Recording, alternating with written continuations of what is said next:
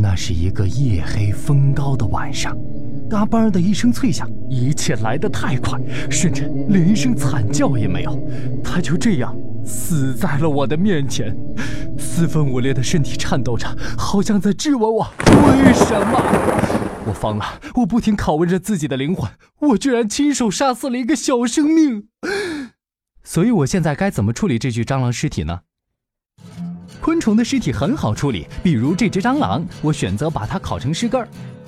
动物的尸体就比较麻烦，特别是对它有一定情感的情况下，都会选择神圣的土葬这种体面的方式。那如果是高级动物，人的尸体该怎么办呢？这事儿还是火葬场的师傅最有发言权。早在春秋战国时期，我国甘肃、青海等少数民族地区就有火葬习俗，方法就是堆一堆柴火直接开烧，非常的简单粗暴。而现代火葬就讲究多了，要在特殊定制的密封舱里进行。开始焚烧前，在燃烧室的外炉，尸体会被钢锭或刀片弄破，让内脏流出来。感情死后我们还要被虐尸啊？为啥要做这么重口的事儿呢？人体在火化的时候突然受热，体内会产生巨大的压力，如果压力过强，还会引起爆炸。所以受点皮肉之苦，总比直接炸尸要好得多。接着，尸体上会被喷上柴油或是汽油，完成这些以后，才能真正送进火化炉。焚尸用的火化炉，火源温度会一直保持在八百到一千两百摄氏度之间，以确保除尸体骨头外的其他部分都能被烧没。首先被烧掉的是毛发，然后是几乎瞬间极化的皮肤，紧接着肌肉组织和内脏等软体组织也跟着化成火团。两个小时后再开仓，尸体就剩下一些大小不一的骨头了。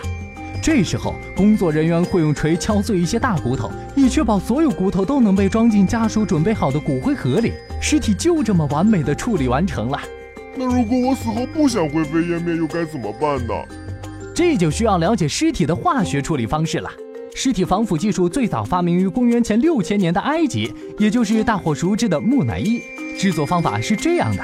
先把内脏取出，用酒精和香料腌制，然后用蒸馏柏树木头后得到的香柏油冲洗尸体腹腔，接着用一种带钩的工具从死者鼻孔穿入头颅，勾出里面的脑髓，把香柏油和香料再灌入大脑，彻底清洗后，防腐师会用碱粉抽干尸体的水分，最后再整形染色，一具不会腐败的木乃伊齐活了。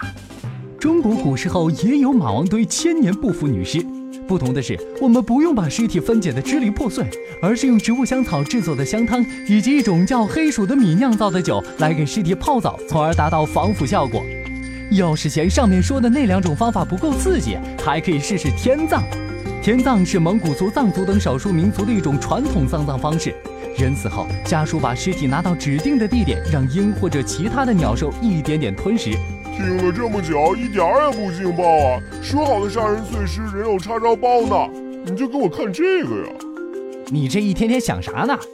作为一名合格的胡同群众，冷大爷真情提示：如果一具尸体摆在你的面前，正确的处理方法是第一时间报警，而不是想着人肉叉烧包。